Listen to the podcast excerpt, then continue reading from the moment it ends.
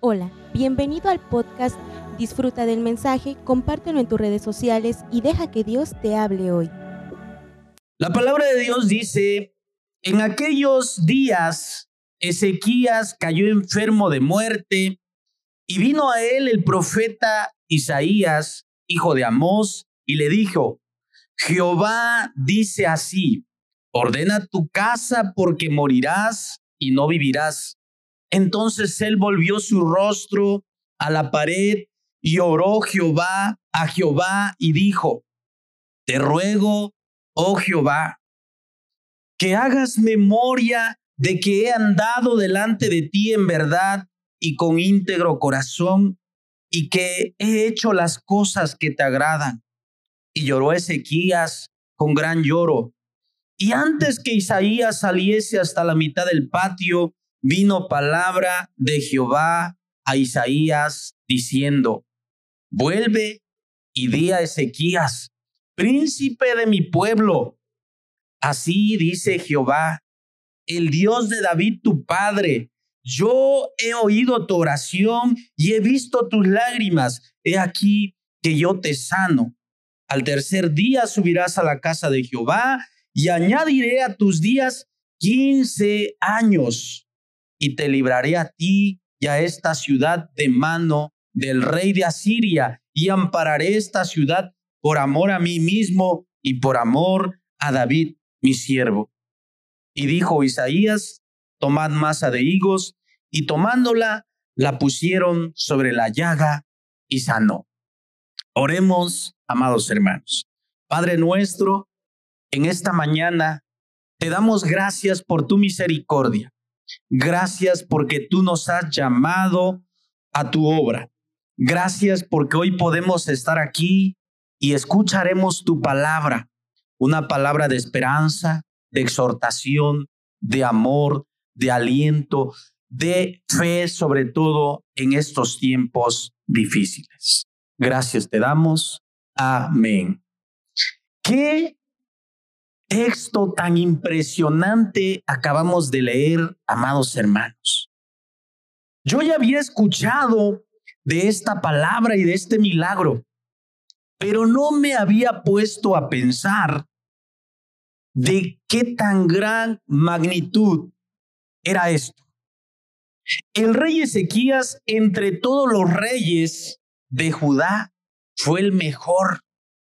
Yo me imaginaba que cuando Dios mandó al profeta Isaías a darle esta palabra a Ezequías, era porque Ezequías estaba viviendo en desorden porque tal vez Ezequías no estaba cumpliendo con aquello que Dios había dicho en su palabra, porque él era el rey de Judá. Pero ahora que nos podemos, nos ponemos a estudiar su palabra, encontramos que el rey Ezequías, entre todos los reyes de Judá, fue el mejor rey. Pero ¿cómo ahora estaba recibiendo esta palabra de Jehová? Y vamos a ver que él fue el mejor rey porque lo dice la palabra de Dios en segundo de Reyes, capítulo 18, versículo 1 al 8. Y dice su palabra, en el tercer, tercer año de Oseas, hijo de Ela, rey de Israel, comenzó a reinar Ezequías, hijo de Acaz, rey de Judá. Cuando comenzó a reinar era de 25 años y reinó en Jerusalén 29 años. El nombre de su madre fue Abi, hija de Zacarías. Hizo lo recto ante los ojos de Jehová conforme a todas las cosas que había hecho David su padre. Él quitó los lugares altos y quebrantó las imágenes y cortó los símbolos de acera e hizo pedazos la serpiente de bronce que había hecho Moisés, porque hasta entonces le quemaban incienso los hijos de Israel y lo llamó Neustán. En Jehová Dios de Israel puso su esperanza.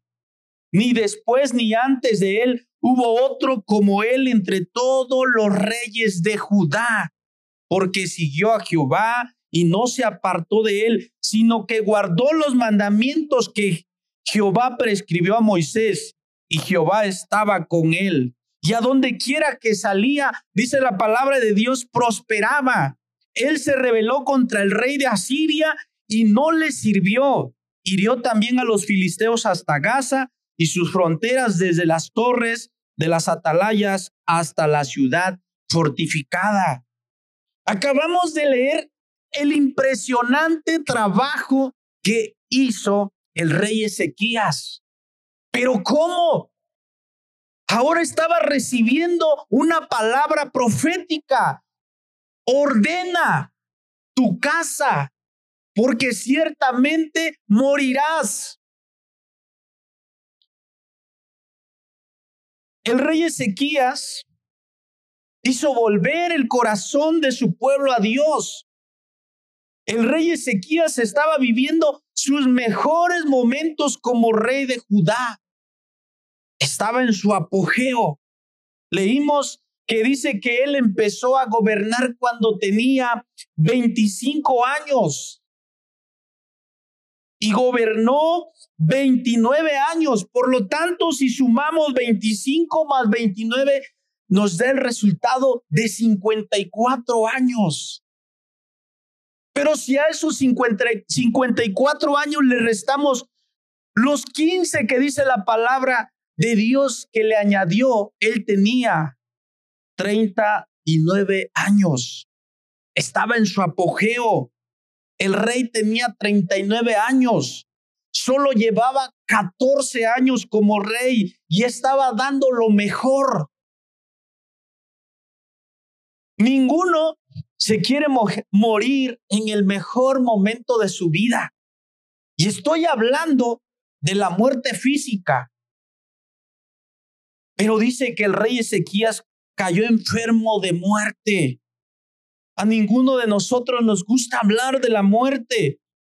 Para ninguno de nosotros es un tema agradable. Muchos le tenemos miedo a la muerte, sabiendo que la muerte es parte de la vida. Amados hermanos, todos vamos a llegar a este momento en el cual tendremos que dejar esta tierra, en el cual nuestra alma regresará y estará con el Señor, el dador de la vida. Gloria a Dios. Aleluya. En el Salmos capítulo 90, versículo 10 dice, los días de nuestra edad son 70 años y si en los más robustos son 80, con toda su fortaleza es molestia y trabajo porque pronto pasan y, y volamos. Dice la palabra de Dios que cuando Ezequías escuchó este, este mensaje de parte de Isaías, se puso a llorar. Dice la palabra de Dios que en ese momento volvió su rostro a la pared y oró a Jehová y dijo, te ruego, oh Jehová, te ruego que hagas memoria de que he andado delante de ti en verdad y con íntegro corazón y que he hecho las cosas que te agradan. En este momento, el rey Ezequías estaba llorando. Amados hermanos, ¿Cuál ha sido la impresión cuando a nosotros nos dan una noticia por teléfono? O cuando vamos al doctor y nos da un diagnóstico que dice, tu enfermedad es incurable. Cuando recibimos una noticia terrible, nuestro corazón se pone triste y clamamos a Dios y decimos, Señor, ayúdame acuérdate de mí. Eso mismo hizo el rey Ezequías. Amados hermanos, este mensaje no es para que usted esté triste porque vamos a morir. No. Es para que nosotros aprovechemos el tiempo. Porque nadie de nosotros sabe cuándo tenemos que partir de esta tierra. Dice la palabra de Dios en Eclesiastés capítulo 12, versículo 7. Y el polvo vuelve a la tierra como era y el espíritu vuela a Dios que lo dio. En Hechos capítulo 7, versículos 59 al 60, encontramos este pasaje donde dice que apedreaban a Esteban mientras él invocaba y decía, Señor Jesús, recibe mi espíritu y puesto de rodillas clamó a gran voz, Señor, no les tomes en cuenta este pecado y habiendo dicho esto, durmió. En Hebreos capítulo 9, versículo 27 dice, y de la manera que está establecido para los hombres que mueran una sola vez y después el juicio. Amados hermanos, debemos estar preparados. La pregunta para nosotros y la que debemos hacernos es, ¿qué será de nosotros después de la muerte? Sería triste que tantos años en el cristianismo y que no estemos seguros dónde pasaremos la eternidad. Eh, el rey Ezequías en aquel momento sintió que había llegado al fin de su vida y se puso triste. ¿Sabe usted, amado hermano, amada iglesia? Yo no sé cuándo voy a partir de esta tierra. Usted lo sabe. ¿Qué tal si solo nos faltan unos meses de vida? ¿Sabe usted de qué va a morir? ¿Sabe usted eh, en dónde va a pasar este suceso? Ninguno de nosotros sabemos eso, amada iglesia. Y tristemente hoy puedo recordar con todo respeto y extraño a mis hermanos que han partido de esta tierra. Los extraño. Yo sé que a algunos Dios les dio tiempo de prepararse. Y estoy seguro que algunos están en la presencia de nuestro Señor. Pero también he conocido a personas que no conocieron a Cristo porque no quisieron y han partido de esta tierra. ¿Dónde estarán ellos? Usted y yo sabemos que si no aceptamos a Jesucristo como nuestro Salvador y no nos arrepentimos de nuestros pecados, iremos a un lugar de tormento. Este mensaje de ordena tu casa tiene que ver, amados hermanos, en algunos principios que Dios quiere que aprendamos. Estos principios tienen que ver con la vida del ser humano. La vida es tan corta. Hay que aprovecharla al modo de Cristo. Dios puede añadirte vida si eres fiel a Él. Solo Dios es el dador de la vida. Pero mientras estemos viviendo por la gracia de Cristo, tenemos que cumplir con algunas responsabilidades que considero que Dios quería que Ezequías hiciera? ¿O qué haría usted y yo si Dios nos dice en este momento, ordena tu casa porque morirás y no vivirás? Yo no quiero que usted sienta temor, amado hermano. La idea de este mensaje es para que usted se fortalezca en Cristo Jesús y fortalezca su fe. Pero aquí estudiaremos algunos puntos que es necesario hacer mientras Dios está añadiendo días, años a nuestra vida. Y uno de los primeros puntos es, prepara bien a tu sucesor para que siga tus pasos. La palabra ordena en hebreo tiene un significado de constituir, encomendar o establecer. Si había algo que había de poner en orden en casa, no eran las pertenencias del rey Ezequías. Porque el rey Ezequías era un rey, tenía sirvientes. Y además dice su palabra que él hacía todo conforme a su misericordia. Él tenía sirvientes. Su casa estaba ordenada. Pero como rey, le hacía falta algo.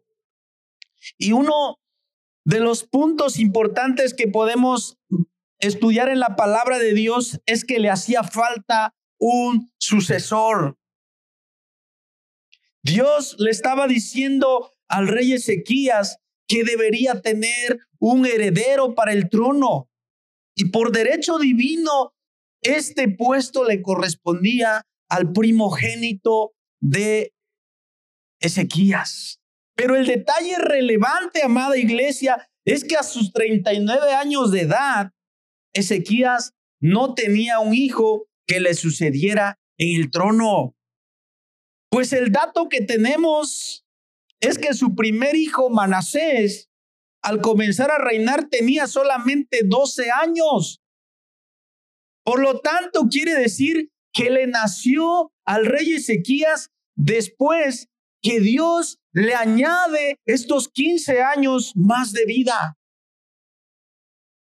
Qué interesante mensaje para nuestro corazón. Ordena tu casa, entonces era para él buscarse una esposa con quien tener por lo menos un hijo, porque, su, porque a su antepasado David, Dios mandó a decirle por medio del profeta Natán, y será firmada tu casa y tu reino para siempre delante de tu rostro, y tu trono será estable eternamente. Pero Ezequías aún no tenía descendiente. Dios le estaba hablando en esta parte al rey Ezequías. Finalmente, amada iglesia, así ocurrió. Ezequías tomó por mujer a Epsiba, quien fue la madre de Manasés, el sucesor de Ezequías en el trono. Ustedes lo pueden encontrar en Segundo de Reyes capítulo 21 versículo 1. Y tendría Ezequías, dice, 12 años para instruirle, la cual tenía que aprovechar al máximo porque su tiempo estaba medido. Desafortunadamente, a pesar de la instrucción en el temor de Dios, Ezequías, Manasés no hizo lo recto ante los ojos de Dios. Y podemos leerlo, amada iglesia, en Segundo de Reyes, capítulo 21, versículo 1, dice, de 12 años era Manasés cuando comenzó a reinar y reinó en Jerusalén 55 años. El nombre de su madre fue Epsiba, e hizo lo malo ante los ojos de Jehová, según las abominaciones de las naciones que Jehová había echado delante de los hijos de Israel. A pesar de que Dios le estaba dando esta oportunidad y esta tarea de preparar a un sucesor que siguiera los pasos del rey Ezequías, este lo hizo. Sin embargo, e, el hijo de Ezequías no siguió los pasos de su padre. Dice que hizo lo malo ante los ojos de Jehová. Hizo todo aquello de lo que Jehová aborrecía. Amados hermanos, hay algo muy importante y una responsabilidad que tenemos. Es que nosotros debemos preparar bien a nuestros sucesores. Y estos son nuestros hijos, aquellos que tenemos hijos. Son nuestros hijos, que ellos puedan seguir nuestros pasos, que ellos puedan seguir en la palabra de Dios, que ellos puedan servir al Dios Todopoderoso al cual nosotros creemos. Gloria a Dios. Amén. ¿Cuántos pueden decir amén? Aleluya. Nosotros debemos sembrar esa semilla en el corazón de estos pequeños y dice la palabra de Dios que esa semilla germinará en su momento y luego producirá el fruto del bien. Qué triste sería o va a ser, amados hermanos, que nuestros hijos ya no sigan la palabra de Dios y que seamos la historia de aquella que digan, su padre fue pastor, su padre fue misionero, su familia fue cristiana, pero él ya no sigue en la iglesia cristiana. Esa es la primera responsabilidad que nosotros tenemos, amados hermanos. Y el número dos es edificar la vida espiritual de tu familia. La palabra casa tiene que ver con la familia o linaje. Ezequías tenía que proveer el recurso para vivir a todos sus empleados y al pueblo, pero también tenía la responsabilidad de la provisión espiritual. Así tenemos que hacer nosotros. Debemos nosotros, amados hermanos, cultivar el estar buscando a Dios en todo momento. Dice la palabra de Dios en Salmos capítulo 127, versículo 1. Si Jehová no edificare la casa, en vano trabajan los que la edifican. Si Jehová no guardare la ciudad, en vano vela la guardia. Nuestra responsabilidad, hermanos, es enseñar la palabra de Dios en nuestra casa, tener el altar familiar, la lectura de la palabra de Dios de manera integral, vivir la vida cristiana según sus mandamientos del Dios Todopoderoso al cual servimos. No les estoy hablando de religión, amados hermanos, todos aquellos que nos escuchan. Esto no es religión, esto es el vivir conforme al dador de la vida, desde la decoración de tu casa, desde la música que tú escuchas, desde tu vestimenta, desde lo que tú ves en las redes sociales. El orden es Dios, primero Dios. Y el tercer punto es estar en paz con todos. En Romanos capítulo 12, versículo 18 dice la palabra de Dios, si es posible, en cuanto dependa de vosotros, estar en paz con todos los hombres. Amados hermanos, el ordenar nuestra casa también tiene que ver con limpiar nuestro pasado. Tiene que ver con no tener enemigos. Tiene que ver con arreglar todos los detalles que tengamos con nuestro prójimo. Tenemos que dejar todo el orgullo, el egoísmo, pedir perdón por el daño que hemos causado en el pasado. Y algo muy importante, hermanos, dejar la crítica y la murmuración. Tendría, tendremos que tener más misericordia comprensión, solidaridad. Pedir perdón primeramente a Dios por nuestros pecados y después a aquellos que hemos ofendido. Cristo nos ha perdonado, amada iglesia, pero nosotros hemos perdonado o hemos pedido perdón. En esta mañana Dios quiere que hagamos eso. Dios quiere que nos ocupemos en estar en paz con todos. Eso tiene que ver con arregla tu casa, ordena tu casa. El, el punto número cuatro, amada iglesia, es ocupaos en vuestra salvación con temor y temblor. Si Dios nos habla nuestra vida y nos dice, arregla tu casa, ordena tu casa, porque ciertamente no vivirás, sino morirás. Y nos dijera, o nosotros supiéramos cuántos días nos quedan de vida. Hermanos, trataríamos de asistir a los cultos siempre. En Hebreos capítulo 10, versículo 25 dice, no dejando de congregarnos como algunos tienen por costumbre, sino exhortándonos y tanto más cuanto veis que aquel día se acerca. ¿Pondríamos también nuestros dones y talentos al servicio de Dios? Ahora sí estaríamos dispuestos en servir. Porque tal vez ya tendríamos esa certeza de saber cuántos días nos quedan de vida. Pero no esperemos, amados hermanos, este tiempo que alguien nos diga eso sino siempre, en todo tiempo, busquemos y cuidemos nuestra salvación con temor y temblor. También tal vez cultivaríamos ahora más nuestra vida espiritual. Dejaríamos de hacer algunas cosas que nos han distraído de la palabra de Dios. Yo no sé cómo vivió, porque la Biblia no relata con detalles cómo vivió el rey Ezequías después de que Dios le dio 15 años de vida. Pero sí estoy seguro que él aprovechó al máximo todo ese tiempo. Porque, amados hermanos, el tiempo pasa muy rápido. Dice su palabra y lo leímos en el Salmos,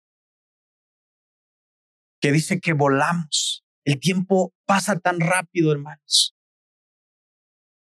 Pareciera que apenas llegué a esta iglesia. He conocido a personas, conocí a personas muy jóvenes, desde pequeños, niños, ahora son todos unos jóvenes. Cuando salgo a comprar, hermanos, ya no me dicen joven, algunos me dicen señor. Y a veces digo, oh, estará viendo bien esta persona, pero sí, porque el tiempo pasa muy rápido. El rey Ezequías, estoy seguro que aprovechó cada instante. Ya no se distrajo con cosas que no son de edificación. Y quiero terminar con el punto número cinco que dice prepararse para el momento de la muerte. Wow. Usted está preparado. Nos estamos preparando para esta etapa porque va a llegar, hermanos. Las crónicas bíblicas nos relatan que Ezequías, por haber sido un rey recto delante de Dios, fue por ello prosperado, dice, en todo lo que hizo. Pero como suele ocurrir como con mucha gente, se le estaba olvidando que algún día iba a morir y que habían cosas importantísimas que él debía ordenar para cumplir así el propósito de Dios para su vida. Tenemos que ordenar, amada iglesia. Tenemos que ordenar detalles importantes para que Dios pueda cumplir su propósito en nuestra vida. Es por eso que de parte de Dios, por medio del profeta Isaías, recibió la exhortación, ordena tu casa, pero con un indicativo relevante acerca del motivo por el cual era necesario este orden en tu casa, y ese era porque morirás. ¿Quién está listo para morir? Nadie. Jesucristo nuestro Señor nos invita en este día amados hermanos, a prepararnos, a buscar las cosas celestiales y no aferrarnos a las cosas terrenales que se quedarán y que pasarán en esta tierra. Ya las últimas señales de la venida de nuestro Señor Jesucristo se están cumpliendo. Las hemos visto, amados hermanos países en guerra. Aquellas personas de estos países que están en guerra nunca, algunos tal vez nunca se imaginaron que estarían en esta situación. Algunos piensan que tal vez es un sueño. Algunos no lo pueden creer. Han perdido todo. Familia, casas, autos, posesiones. Aquellas cosas en las cuales se afanaron tal vez en tener, hoy lo han perdido. Estamos saliendo de esta pandemia del COVID. ¿Cuántas personas han partido de esta tierra? Algunos han sido conocidos, siervos de Dios, pero algunos no conocían a Dios. Y se aferraron a algunas cosas de esta tierra y hoy ya no están aquí con nosotros. Dice la palabra de Dios en primera de Juan, capítulo 2, versículo 16 al 17. Porque todo lo que hay en el mundo, los deseos de la carne, los deseos de los ojos y la vanagloria de la vida no proviene del Padre, sino del mundo. Y el mundo pasará y sus deseos, pero el que hace la voluntad de Dios permanece para siempre. Ese debe ser nuestro pasaje favorito. Esa debe ser nuestra escala de valores, que las cosas de este mundo pasarán. Y Dios nos ha dejado en su palabra muchos ejemplos. En el vamos a leer una parábola en el Evangelio de San Lucas, capítulo 12, versículo 16 al 21. San Lucas capítulo 12, versículo 16 al 21 dice la palabra de Dios. También les refirió una parábola diciendo, La heredad de un hombre rico había producido mucho y él pensaba dentro de sí diciendo, ¿qué haré? Porque no tengo dónde guardar mis frutos. Y dijo, esto haré, derribaré mis graneros y los edificaré mayores, y allí guardaré todos mis frutos y mis bienes, y diré a mi alma, alma, muchos bienes tienes guardados para muchos años, repósate, come, bebe, regocíjate. Pero Dios le dijo, necio, esta noche vienen a pedir tu alma y lo que has provisto, ¿de quién será? Así es el que hace para sí tesoro y no es rico para con Dios. Amados hermanos, nosotros debemos vivir pendientes de que en cualquier momento puede llegar el fin de nuestra vida. No debemos estar solamente preparados para trabajar y adquirir bienes para ser exitoso, sino que también debemos al mismo tiempo hacer tesoros en los cielos y buscar aquello que es muy importante para nuestra vida, lo celestial, lo espiritual. ¿Cuántas veces se nos ha olvidado de que Dios nos ha salvado, nos ha comprado con su sangre preciosa? ¿Cuántas veces se nos ha olvidado y nosotros eh, no nos hemos acordado de esto y tal vez nos ocupamos en otras cosas que no edifican en nuestra vida espiritual? Amados hermanos, además de un impecable diseño de cómo esté tu casa, de cómo tú manejes tus finanzas, tu familia, todo eso, Dios espera que estemos dejando huella en esta tierra y haciendo tesoros en los cielos. Dios desea que dejemos a nuestros hijos y demás miembros de nuestra familia una huella y un legado de nuestra fe y obediencia que les servirá para enfrentar los embates del pecado que amenazan a la siguiente generación. Sobre todo y de una manera muy personal es necesario prepararse por medio de la fe en Jesucristo para acceder a la gloriosa eternidad de Dios. Dios desea que nos preparemos en estos días, en estos años de gracia que ha añadido más a nuestra vida. Y termino con esto, amados hermanos. Ezequías, cierta, en cierta manera, el rey Ezequías se sintió muy triste, muy afligido en ese momento que el profeta Isaías le estaba dando esta palabra de ordena tu casa porque morirás y no vivirás. Esa es su palabra que él lloró. No sé en este momento cómo esté tu vida, pero de lo que sí estoy seguro es que Dios puede hacer un cambio muy importante en tu vida y que cambiará la historia de toda una generación. Yo no sé cómo te sientas.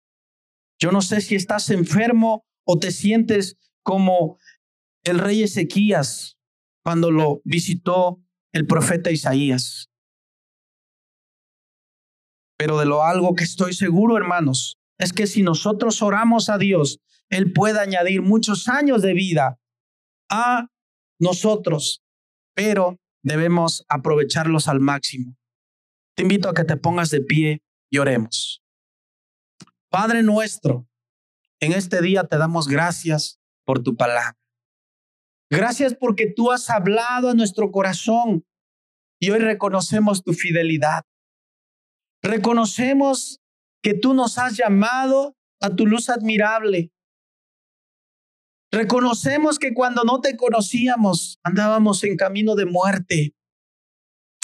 Pero cuando tú llegaste a nuestra vida, tú añadiste muchos años más de vida en nosotros. Y hoy queremos prepararnos.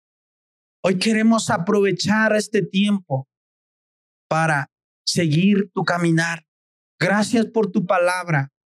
Gracias, Padre bendito, Tú eres fiel. Bendito sea tu nombre. Esperamos que este mensaje haya bendecido tu vida. No olvides compartirlo y suscribirte.